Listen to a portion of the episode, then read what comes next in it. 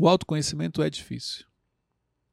Você admitir que você não é tão perfeito como você acha. Você admitir que você erra e falha como outras pessoas, entendeu? Então é muito difícil. O autoconhecimento realmente é um desafio. É ser mais vulnerável? Tem a questão da, de ser vulnerável, mas ninguém gosta de ser vulnerável. E a vulnerabilidade ela é importante. Bem-vindos ao MentorCast. Aqui você aprende tudo sobre gestão das suas emoções, autoconhecimento e gestão de pessoas. Eu sou Cleiton Pinheiro, estou aqui com os meus amigos. Sim. Do meu lado direito, Lucas Aguiar, também conhecido como Teixeirinha. Fala, gente, tudo bem? Beto Malvão, de volta à mesa aqui hoje. Aí. E aí, pessoal, tudo bem?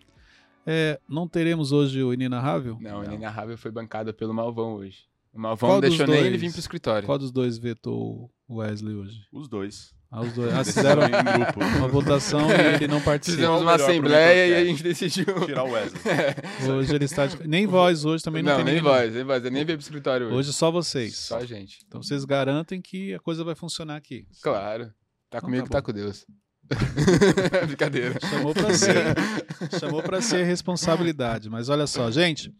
Hoje eu quero falar com vocês sobre cinco erros que cometemos cinco erros comuns que cometemos no nosso dia a dia e não percebemos. Você comete muitos erros, Teixeirinha? Sim, claro. Fica até triste agora. Muitos? Muitos. E você, Malvão? Bastante também. É comum, então? É, acho que mais de cinco, talvez. E tá tudo, tá tudo em ordem. Não, vou aprender hoje. Mas olha só, eu vou trazer aqui cinco que na realidade a gente nem percebe que a gente comete entendeu? Sim. Porque existem erros que você percebe. Agora, olha só que interessante. Igual vocês falaram assim, ah, eu cometo vários, eu cometo bastante. Mas não pode ser comum cometer erros. Não quer dizer que você não vá cometê-los. São coisas diferentes. Uhum. Mas você também não pode, é, de repente, se acostumar a acontecer algumas coisas e você achar que está tudo bem. Uhum. Acho que tem esse ponto. Então, existem erros que nós cometemos que a gente acaba acostumando. Então nós precisamos ter novos erros, é isso? Não, não é isso. Mas o erro, uma vez que você comete, você identifica, você precisa trabalhar para ele não acontecer de novo. Uhum. E é isso que eu estou falando. Erros pequenos, a gente não se preocupa. Entendi. Então, exemplo, se alguém chegar e falar para você assim, olha, você chegou atrasado no, na reunião, é um erro? Sim. Sim. Sim. Mas se a pessoa olha isso como algo pequeno, ela não se preocupa. Então ela não vai se preocupar com o seguinte: é, eu não posso mais chegar atrasado em reunião. Na próxima ela chega no horário, mas daqui duas, três semanas ela volta a chegar atrasado. Porque é um erro que ela não considera como grave, ela pode trazer isso como algo pequeno. E olha só, esses pequenos erros, eles falam muito sobre você. Uhum. Dá uma característica de uma pessoa que, exemplo, tem como hábito chegar atrasado numa reunião. Desorganizado que mais? É, aquela pessoa que é, é... Enrolado. Eu esqueci. Indisciplinado. Extrovertida. Olha só. Então, assim, você vê que ó, um simples erro numa reunião, ou um simples atraso numa reunião, ele pode te levar. Algo que a pessoa acha que é tão pequeno, mas vai. Tá comunicando sobre algo. ela. Muito bom. Mas, mas... Falta de comprometimento, a gente pode falar? Sim, Muito. sim. E por que, que isso, isso acontece? Porque a pessoa não tem ciência, não tem consciência ainda da, das consequências ou porque ela não é comprometida com, com o futuro Valores. Ah, tá. Valores. O que é importante para ela? Aquilo, é, exemplo, é, esses pequenos erros que você comete e não percebe é porque aquilo para você é irrelevante, é o filtro mental. São os valores. Exemplo, a, pra, no meu caso, a questão de organização, é, cumprir horários, cumprir aquilo que eu falo, para mim é importante. Eu me preocupo muito com isso. Então, as coisas que eu falo, eu preciso cumprir. Cleiton, eu já ouvi falar uma vez, na verdade eu li numa revista, que você nem precisa ser o melhor, mas só de você cumprir com os horários, você, você já se destaca. interesse, você se destaca. É isso aí. Mas então, como, como que a gente consegue medir, assim, o que são coisas irrelevantes, assim, de fato? Então, aí que tá. Quando você fala de crescimento, de avanço, então, o ambiente que você frequenta, o que é importante naquele ambiente? Então, vamos, vamos imaginar o seguinte: uma reunião dentro de uma empresa. Vamos, vamos focar aqui na reunião. É, Para o líder, é importante que você chegue no horário? Sim. Então, mas mesmo assim, tem gente que não chega. Você combinar com uma pessoa, olha, vamos tomar um café, que horas? Ah, 4 horas. Você chega 4 e 15. Então isso fala muito a seu respeito. Então tem coisas que aparentemente parecem ser relevantes. Cleito, como é que eu descubro isso? É só você observar quais são os erros que geralmente as pessoas cometem. Entendeu? E perde a credibilidade, né? Cleito? Afeta diretamente a credibilidade. Então, Prometer uma coisa e não cumprir. Então é que você tem que ter é, mais ou menos a mentalidade do seu chefe para você conseguir não. entender o que é relevante ou não. Que eu nem respondi o que você perguntou. Cleito, como é que eu descubro? As pessoas te sinalizam. O que as pessoas vêm te sinalizando? Já falaram para você mais de uma vez que você comete um erro e você ainda não resolveu. Pronto, aí você vai saber o que é importante ou não. Porque aquilo que não é importante, não é relevante, ninguém vai te cobrar. Se alguém te sinalizou, olha, Teixeirinha, isso daqui não foi legal. Teixeirinha, fica atento para isso aqui não acontecer. Ó, então isso é importante, você precisa corrigir. E tem várias formas de sinalizar, né? Talvez uma, uma, chamada de atenção, mas, pô, chegou atrasado de novo. Tem chamada de atenção, tem tom de brincadeira. Sempre. As brincadeiras, elas falam muito. Então, ah, e ah, Teixeirinha não, Teixeirinha chega atrasado. Não, eu tô brincando, Teixeirinha. Não, não. Não tô brincando, tô mandando um recado. Uhum.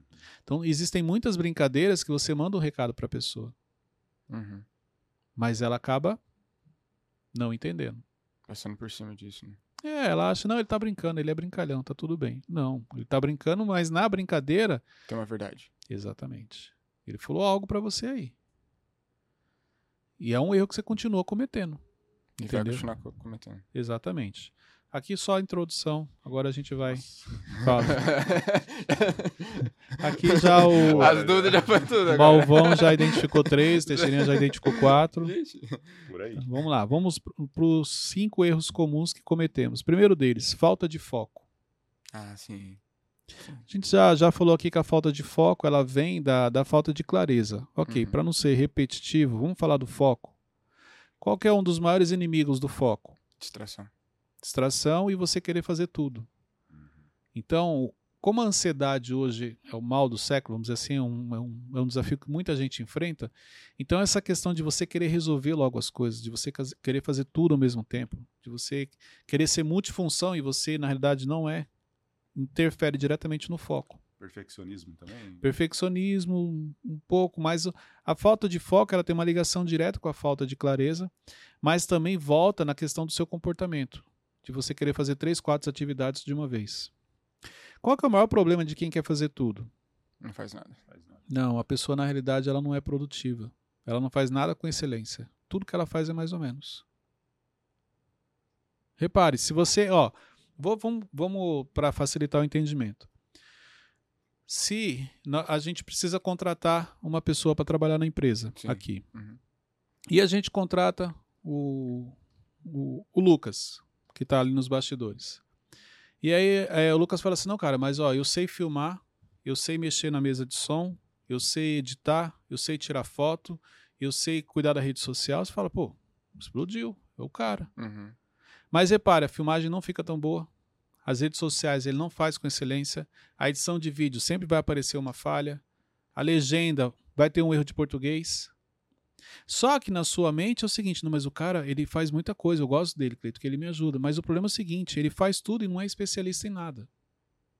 Esse é o problema de quando você quer fazer muita coisa.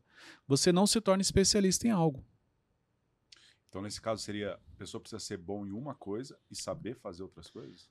Aquilo tem que ser prioridade. Então, exemplo, vamos, a gente está pegando o exemplo Lucas. Cara, eu sou especialista em filmagem. Mas eu também posso te dar uma força aí na, na fotografia, na mesa, mas a minha especialidade é filmagem. Então, exemplo, você sempre vai esperar dele que a filmagem vai sair com excelência. Porque é o que ele é especialista. Quando ele tem o tempo, vamos dizer assim, ele te ajuda em outras coisas. Mas a filmagem você não vai ter problema. E esse, esse é um ponto.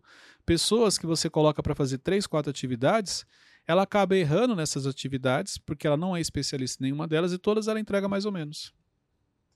Entrega excelência. Então, um ponto de atenção aqui. Se você tem o hábito de fazer muitas atividades, se você faz três, quatro coisas no seu dia a dia, cuidado, porque você está fazendo tudo mais ou menos, e talvez seja por isso que a sua vida esteja mais ou menos. Se você fosse especialista em algo, a sua vida seria diferente. E, e aquelas pessoas, por exemplo, que estão no começo de um negócio, é natural que elas tenham que fazer bastante coisas assim que, e não consiga focar só numa área. mas tem que ser por um período. Uhum. O problema disso é o seguinte: você é, acostuma com isso e você continua sempre fazendo várias coisas, mesmo depois. Como delegar da forma certa? Porque eu vejo que às vezes a pessoa se acostuma com isso porque ela vê que as outras pessoas não vão conseguir fazer da mesma forma como ela faz. Delegar da maneira certa é, é quando a pessoa entrega aquilo que você pediu. E a responsabilidade é de quem? É minha. Se eu comuniquei da maneira certa, ela vai me entregar. O problema é que muitos não comunicam da maneira certa. E é aí onde tem perda de foco. Porque você tem várias coisas para fazer. É muito comum nas empresas ter, ter colaboradores que não têm clareza do seu papel. Uhum. Não tem clareza do que realmente ele precisa fazer. Sim. O Cleito, como a pessoa faz para descobrir?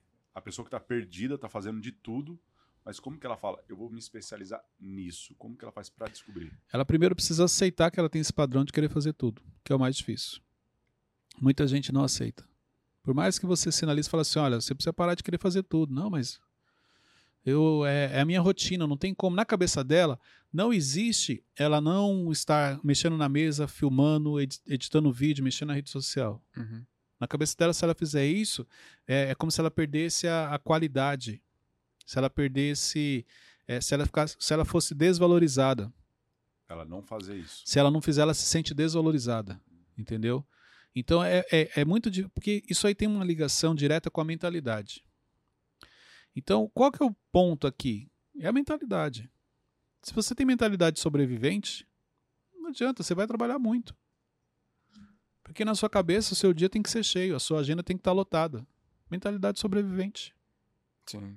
Entendeu? Uhum. Então, por isso que, quando a gente fala de foco, por que, que a maioria das pessoas tem dificuldade de ter foco? Primeiro ponto, falta de clareza. Ok. Segundo ponto, comportamento. Quer fazer tudo ao mesmo tempo. E aí acaba não entregando nada com excelência. Exemplo. Não precisa responder, para não te expor. Forte. Nem você. Mas vocês hoje, trabalhando para o Instituto, se o Tiago chama vocês e fala assim: olha, você é especialista em quê? Você teria essa resposta na ponta da língua? Não precisa responder, para não te expor. Tá Mas, mesma coisa você. Você é especialista em quê? O que, que é o especialista? O que, que você pode falar? Oh, isso aqui eu faço e eu garanto o resultado. Entendeu? Isso aqui pode entregar na minha mão que eu garanto para você o resultado. Sem erros, sem falhas. Pode errar, claro, porque todos nós podemos, mas a chance é pequena. Uhum. Se você perguntar para as pessoas, você é especialista em quê? Não, vixe, eu sei fazer bastante coisa. Uhum. Não, não, não. A pergunta não foi essa. É, você é especialista em quê? Você é referência em quê? Aquilo que quando as pessoas precisam, elas lembram de você. Aquilo que quando é entregue na sua mão, você devolve como realmente deveria. O Malvão ficou bem pensativo agora. É, Não, é... Quase, quase desceu a cadeira aqui. Já volto. Porque é justamente isso. Você é especialista em quê? E olha só como você não. Isso tem uma ligação com a identidade, você saber quem você é. Porque você não é especialista, você também não consegue ter foco. Porque é aí onde você quer fazer várias coisas. Engraçado é que tá todo mundo aqui, tipo, viajando, né? Saber assim, os olhares é, assim. Pensativo. Meu Deus. Isso é importante você entender. Uhum. Entendeu? Então, a, a questão do foco, ela vai além de você ter clareza. Envolve comportamento, envolve mentalidade, tudo isso é importante. Mas ter clareza do que, Cleiton? Ter clareza do porquê você faz. Exemplo, por que você participa do Mentorcast? Você tem que ter clareza. Ah, porque eu acho legal. Não, não é porque você acha legal. Tem que ter uma clareza. Não, eu participo porque, poxa, é, é, é eu recebo testemunhos, é um ambiente onde eu aprendo. Na realidade, Cleiton, apesar de estar gravando, eu estou ali aprendendo. Exato. E o que eu aprendo ali eu aplico. Você edifica e além de eu né, aprender, a gente é, conseguiu criar o que ajuda as pessoas. Então tem que ter clareza do porquê. Porque olha só, nesse momento que você tem clareza, é aquele exercício dos cinco porquês que a gente fez uma vez, que a gente só fez quatro e ficou faltando um. Mas então, não precisa de, de cinco. Não, é, não precisou de, é, não precisa é, fazer novamente, mas é isso que vai te. Exemplo, quando você Vamos imaginar o seguinte: marcamos a gravação para o Mentorcast num dia que você tinha que fazer outra coisa. Uhum. E aquilo não era tão importante. Se você tem clareza do porquê você faz o Mentorcast, você fala, cara, eu vou para o Mentorcast. Negocia, né? Ou você tem uma agenda marcada com o Mentorcast e surge um outro convite. Você consegue, você consegue se posicionar, você consegue falar não. Sim. Repare que para aquilo que você tem clareza, você consegue se posicionar. Tem coisas que que você não abre mão. E geralmente que você não abre mão, você coloca como prioridade, é a- porque você tem mais clareza sobre aquilo. Sim. Entendeu? Uhum. Uhum. Show. Segundo ponto aqui, ó, medo de falhar. Ah, essa é clássica. Então, é boa. o medo de falhar é, é assim, é um, uma das- um dos pontos que mais paralisa as pessoas, elas não percebem. Uhum. entendeu? O que eu acho interessante no medo de falhar é mais ou menos assim. É, que é a pergunta importante quando você precisa tomar uma decisão é, é difícil, é se tudo der errado. Então, exemplo, o medo de falhar ele envolve isso. Cara, se der errado, qual é a pior coisa que pode acontecer? Entendeu? Uhum. Mas isso quando o projeto é seu. Não, independente. Quantas coisas você deixou de fazer com medo de errar? Medo de falhar? Sim.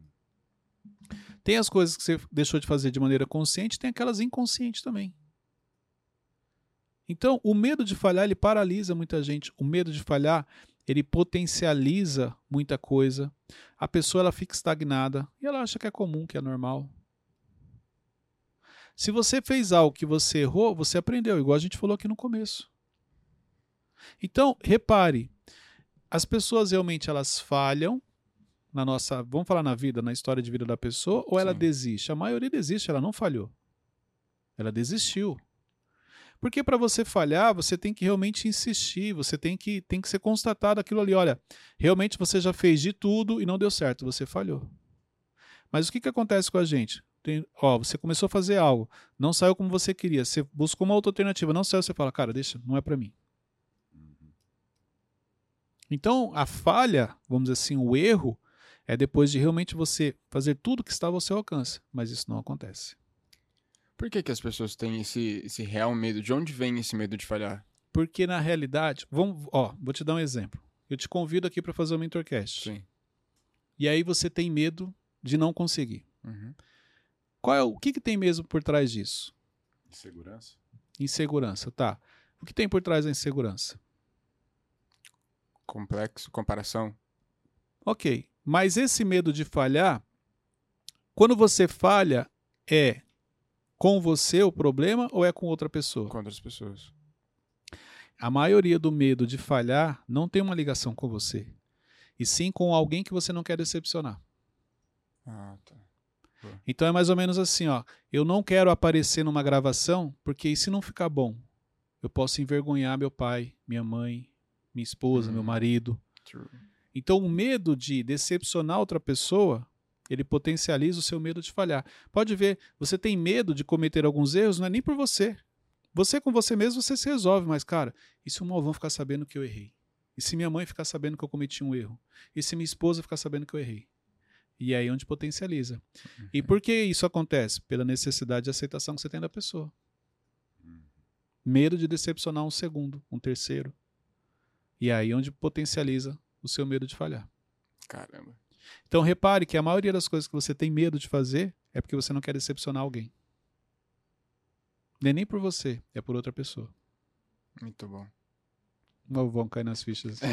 já tortou aqui já. Quando o Malvão fica em silêncio assim, eu já sei que ele lembrou de algo. É, vai ter que voltar pra voz, mano. É.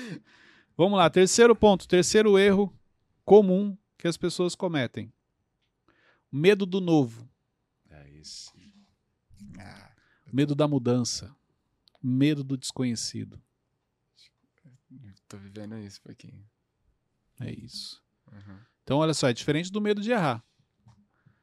Existem pessoas, e boa parte delas, que. Mas espera aí, o que, que eu vou fazer?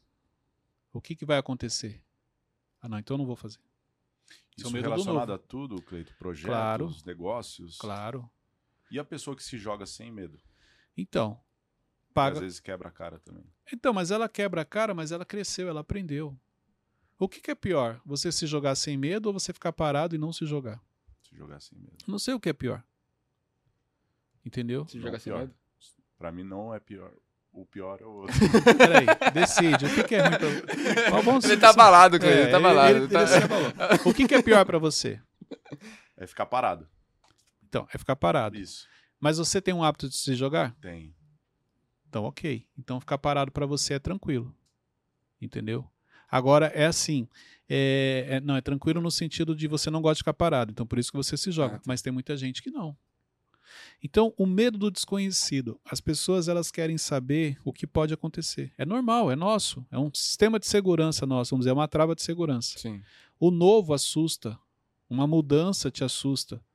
Então você sempre busca. Por que, que a zona de conforto é um lugar gostoso para muita gente? Porque ali ela já tem um controle. Sim. Entendeu? Então ali ela meio que sabe o que pode acontecer e o que não pode. Você acredita que todas as pessoas é, têm esse, isso, essa insegurança dentro delas? Ou- Emocionalmente, sim, mas tem pessoas que sabem lidar melhor com isso. Então Uhum. o sentimento vem. Cleide, você tem medo do novo? Tenho, mas eu não deixo ele me dominar.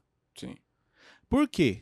Porque eu já fiz muitas coisas que eu não sabia, que eram novas para mim e que eu vi que deu certo. Então aí onde entram os conselheiros, os mentores, Ah, tá. oração, Deus te dá uma direção. Tudo isso Uhum. daí é importante. Entendeu?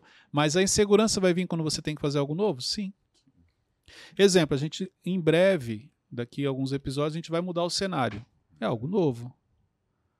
Vem ali uma insegurança, pode vir, por quê? Você vai mudar, mas qual é a maneira ideal de você mudar o cenário? Uhum. A gente precisa trazer um, vamos trazer algo diferente para o MentorCast. Você vai ficar na dúvida. Aí, aí, olha só, uma pessoa que ela gosta da zona de conforto, vou mexer não, deixa assim mesmo. Mas aí volta no outro ponto, quando você tem a clareza o porquê que você está fazendo isso. Mas olha só que interessante que você falou, Forte. da clareza. Quando Deus te pede algo, você tem clareza? Quando Deus pede. A maioria das vezes não. Até porque Deus sempre É pede aquilo que fé. você precisa fazer e não o que você gostaria. O que nós gostaríamos de fazer é mais ou menos caminhar pela vista. O que é caminhar pela vista? Você quer caminhar por aquilo que você está vendo. Deus, quando pede algo para você, ele quer que você caminhe pela visão, que é pela fé, por aquilo que você está ouvindo e você não está vendo. Então imagina uma estrada que você consegue ver boa parte dela, você quer caminhar nessa estrada. Uma outra estrada com nevoeiro que você não sabe o que tem à frente, você tem medo de andar. E repare que tem muita coisa que Deus pede para você que é mais ou menos uma estrada com nevoeiro que você não sabe o que vai dar lá na frente. Você tem que confiar. Conforme você avança, ele revela. Você consegue ver o topo lá em cima, mas a- a- o caminho para percorrer você não enxerga. Entendeu? Então, por isso que nós gostamos de caminhar pela vista, por aquilo que estamos vendo. Por isso que você calcula. Posso comprar? Não posso? Deixa eu fazer a conta. Não dá para comprar, não vou comprar. Mas eu fiz uma oração e Deus falou que era para comprar. Aí, aí entra um conflito. Não, não era Deus falando, eram as minhas emoções. Há o medo te dominando. Porque você fez a conta e a conta não bateu. Então, aí entra o seguinte: o quanto você realmente confia. Mas o que, que a gente sempre busca? A zona de conforto. Por isso que é, aqui o medo do novo é onde a gente tem um- uma espécie de um. Vou falar um atrito, mas é um conflito diante de coisas que Deus nos pede. Porque Deus vai te pedir coisas que você muitas vezes nem sabe como fazer. Você nem sabe o que vai dar. Você não sabe como vai terminar aquilo. Você tem que o quê? Confiar. Duas coisas quando Deus te pede que mexe muito com as pessoas. Quando envolve você ter que confiar e obedecer. Esse é o maior desafio. E por que esse, esse desafio pra gente? Porque a gente gosta da zona de conforto. O ser humano ele tem dificuldade com a instabilidade, vamos dizer assim. Instabilidade Mas- mas emocional. Por que, que a gente enxerga isso como um desafio? Porque você gosta de ter o controle, é normal. Você gosta de sair, exemplo, é, fazendo coisas que você não sabe o, o que vai dar? Não. Você sempre quer saber, mas peraí, por que, qual é o motivo? Igual agora, você quer entender o porquê. Viu? É mais ou menos isso que você fez. Tá, por que, que a gente é assim? Qual é o motivo que você quer entender? Para você ter um controle. Para você ter mais autoconhecimento. Mas nem sempre Deus te revela isso. Ele quer saber o quanto você confia, o quanto você obedece, como você reage, o quanto você tem medo, Uhum. tudo isso. Então, por isso que o novo, ele o, o novo para muitas pessoas desperta uma série de gatilhos. Ó, vou te dar um exemplo quando os gatilhos entram na sua vida. Você lembra quando você foi pro prezinho? Tá. Prezinho talvez não cause tanto trauma, porque geralmente a criança é muito nova. Mas vamos lá. Primeira série na escola. Sua mãe leva você numa escola grande, porque o prezinho é aquela coisa pequena, Você conhece a tia, você não chama nem de professora, é, É tia. Uhum. Aí na primeira série, a, a sua mãe te leva, chega naquele prédio enorme, aquele monte de criança, te deixa numa sala, vira as costas e vai embora. Quando você olha, tem 30, 40 crianças que você nunca viu. Ó, como é que você fica? Você fica tranquilo? Não. Fica assustado. Não conheço ninguém, não sei como é que funciona. Então, só aí, ó, só nessa primeira série, vamos dizer assim, gatilhos que são criados. Nessa, algum amiguinho pode chegar, brincar, gritar, o outro chorar, a professora brigar, não sei. Pode acontecer alguma coisa que você fica assustado, emocionalmente te trouxe um abalo. Pronto, daí pra frente, tudo que é novo pra você vai assustar. Sim ou não? Sim. Aí repare, na segunda série já é um pouco menos difícil. Mas por quê? Porque você já está naquela escola e já conhece muita gente. Pelo menos os da sua sala você conhece. Dificuldade, exemplo, para muita criança ou adolescente, mudar de escola. É verdade. Porque é como, de novo, eu vou ter que né? passar por isso. Meu Deus do céu, até eu conhecer esse pessoal aqui, é muito difícil fazer amizade. Recomeço. Entendeu? Por quê? Por causa dos gatilhos da primeira. Então eu lembro até hoje, exemplo, da minha primeira série. Que no caso, eu não tenho. É, não lembro se foi minha mãe que levou. Porque minha mãe trabalhava, não sei se ela conseguiu. Mas se não foi ela, foi uma pessoa que trabalhava lá em casa. Então eu lembro onde era a sala, eu lembro eu assustado. Tipo, eu assim, no canto. Entendeu? E aí eu lembro que na sétima série, nós mudamos de cidade. Saímos de São Paulo, fomos para Minas. Moramos em Uberlândia. Morei um ano lá. Eu lembro do meu primeiro dia de aula lá também. Eu cheguei naquela escola e fiquei assustado. Eu- os gatilhos foram acionados da primeira série. Eu- e ó, eu lembro que eu estava assim encostado e tinha um menino sozinho também, assim, parado, aquele monte de, de, de criança e tal. Eu lembro que falei assim: você é novo aqui também? Olha a minha cabeça. Tô achando que se todo dia chega um monte de, de alunos novos. Aí, tipo assim, ele. Não, e saiu. Tipo assim, cara, o cara é maluco. Quem é você? Por quê? Por causa do medo. É o novo. O novo assusta. Primeiro, ó, quem tem muitos gatilhos com isso, no primeiro dia do, do, do emprego, vai ter problema. Fica assustado, fica E como tenso. controlar isso, Cleito? É identificar. É entender que assim, ó, acabei de chegar nessa sala, não conheço vocês, mas poxa, daqui a pouco a gente vai estar enturmado. Daqui a pouco a gente vai estar familiarizado. Isso é tranquilo. Entender que existem processos que é normais. No primeiro dia você vai ficar inseguro sim, e tá tudo bem. Você não sabe onde é o banheiro, você não sabe onde é a cozinha, você não sabe onde é nada, você não conhece ninguém. Então se prepare para isso. Se eu não conheço as pessoas, eu não posso sair falando da minha vida. Não posso sair brincando com todo mundo. Deixa eu conhecer o ambiente. Deixa eu ficar aqui na minha, entendeu? Sim. Então existem coisas que é um processo normal. A insegurança vai vir sim. No segundo dia, terceiro, uma semana aqui, poxa, já vi que o pessoal é legal, um pessoal de confiança e tal. Ok. Aí as coisas vão acontecendo naturalmente. Quarto ponto, quarto medo. Falta de iniciativa. Esse é um dos, dos piores erros. Pessoas que não têm atitude, pessoas que não têm iniciativa, pessoas que ficam sempre esperando. Esperando alguém cobrar. Esperando alguém direcionar. Então você não tem uma atitude de pegar, ir lá e fazer. Entendeu? Isso é um padrão da pessoa? É um padrão. Pa- e- e- exemplo. Eu, na minha adolescência, da infância para adolescência, eu não era uma criança, um adolescente de iniciativa. Eu ficava sempre na minha. Não, eu não era de chegar e sair fazendo as coisas. Se alguém mandar, ok, eu faço. Por um bom tempo da minha vida, eu, eu não tinha iniciativa. Eu fazia o que me pediam. Entendeu? Por quê? Que nem você falou, por causa da infância, criação, uma série de coisas. Uhum. Mas eu fazia isso. Então, a falta de, de iniciativa, a falta de atitude é um dos grandes erros que a gente comete. Eu não estou falando que você tem que trazer ideias novas, coisas novas. Poxa, mas tem coisas simples, básicas, que você pode fazer. Exemplo, eu estava olhando aqui, antes da gente começar. A Arielle, ela pegou o pano e passou aqui. Eu não precisei pedir. Mas ela entendeu que, vamos dar uma limpada? Uhum. ela teve iniciativa. Mas, é, no modo geral, as pessoas, tipo assim, cara, você viu que o negócio tá sujo, por que, que você não limpou? Ah, ninguém falou nada. Não, não. Mas primeiro, ninguém falou nada, mas não precisa falar. Você tá passando, você tá vendo uma pessoa se matando com algo. Ajuda a pessoa. Não tem essa iniciativa, sabe? Cada um meio que no seu quadrado, meio limitado. Não, se pedir, eu faço. Se não pedir, eu continuo na minha. E isso prejudica. Como você trabalhou isso? quando eu entendi que isso me prejudicava, que isso me deixava na multidão. Eu tenho um, um- eu sempre tive isso comigo e ficou mais claro nos últimos tempos. Eu nunca gostei de ser mais um. Sim. Não, go não quero ser diferente, não quero ser melhor, não é isso. Mas eu não gosto de fazer o que todo mundo está fazendo. Sempre tive isso comigo. Se falar assim, ó, todo mundo amanhã é de preto. Primeira pergunta que eu fazer, por quê? Por que, que eu tenho que vir de preto igual todo mundo? Ah, porque é uniforme. Ah, agora entendi, vou vir de preto. Então eu, eu sempre tive isso. E aí eu percebi que a falta de atitude me colocava na multidão. Entendi. Entendeu? Então, pela introversão, boa parte da minha vida eu quis fazer parte da multidão.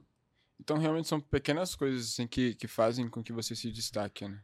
Sim. Não, pequena. Ó, o básico bem feito se destaca.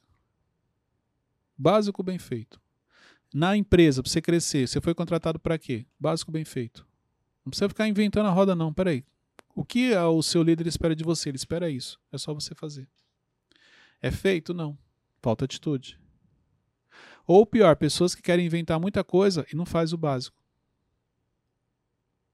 Então, exemplo, qual que é, é, o que eu espero do Teixeirinho no MentorCast? Um exemplo, cara, que você faça perguntas que, que vai ajudar as pessoas, que é um pouco do que você já faz. As perguntas que você faz é para você poder entender e te ajudar. Automaticamente você está ajudando as pessoas. Sim. Vamos supor que você chega aqui, você não quer fazer perguntas, você quer falar, você quer ensinar.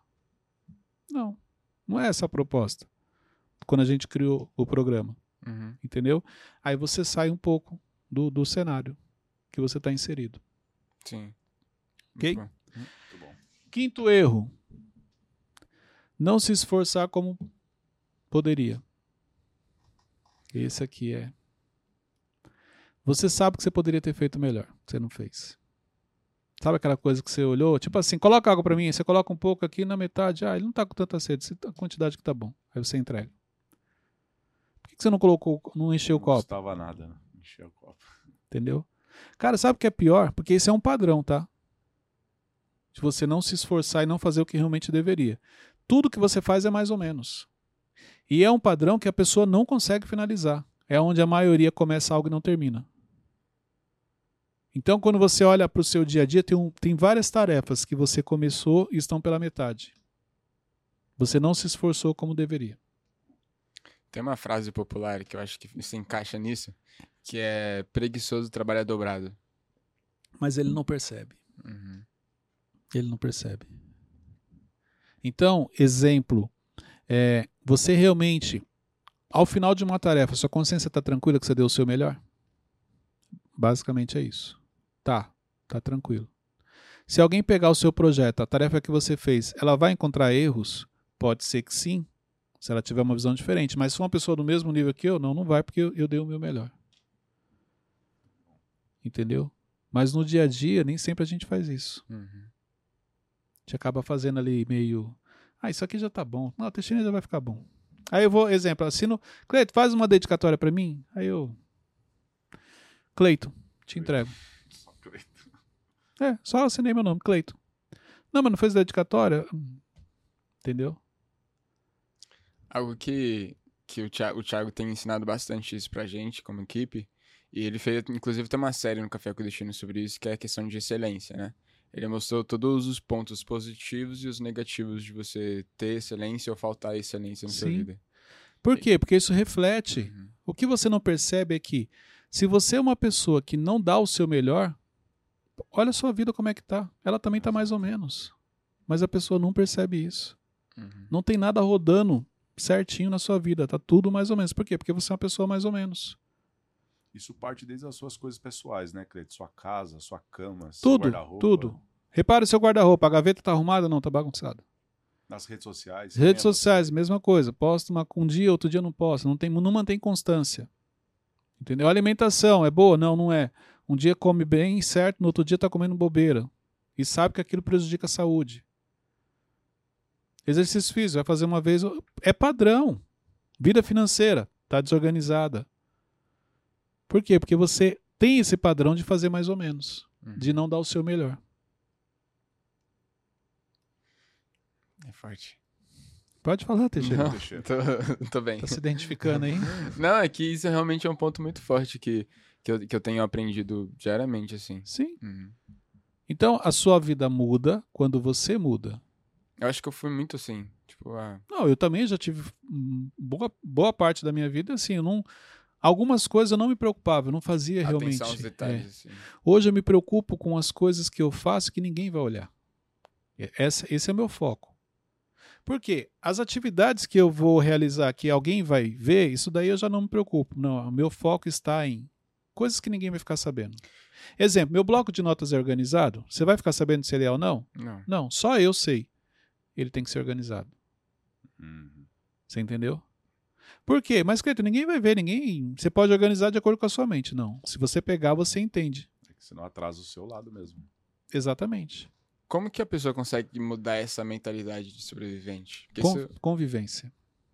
Convivência, mas a pessoa tem que querer. sim. Por isso que eu falo, ela tem que identificar que ó, a mentalidade sobrevivente te acompanha, você precisa se libertar e aí você vai conviver com pessoas que não, não têm essa mentalidade. E não adianta eu falar pra uma outra pessoa. Ela que precisa entender. Isso. Porque quando você falar, ela não vai nem aceitar. Você vai virar um chato. Na cabeça dela, ela não vai falar nada, mas ela vai pensar assim: cara, você não sabe como é minha rotina. Pra você é fácil. É, não, ela nem fala isso, mas assim, não dá pra fazer isso aí. Ele É que ele não entendeu como que é meu dia a dia. É, basicamente é isso. Por que, que o ser Mas humano a- justifica tantos erros, Cleiton? Porque apontar o erro das pessoas não é difícil. Assumir que você erra, o autoconhecimento é difícil. Você admitir que você não é tão perfeito como você acha.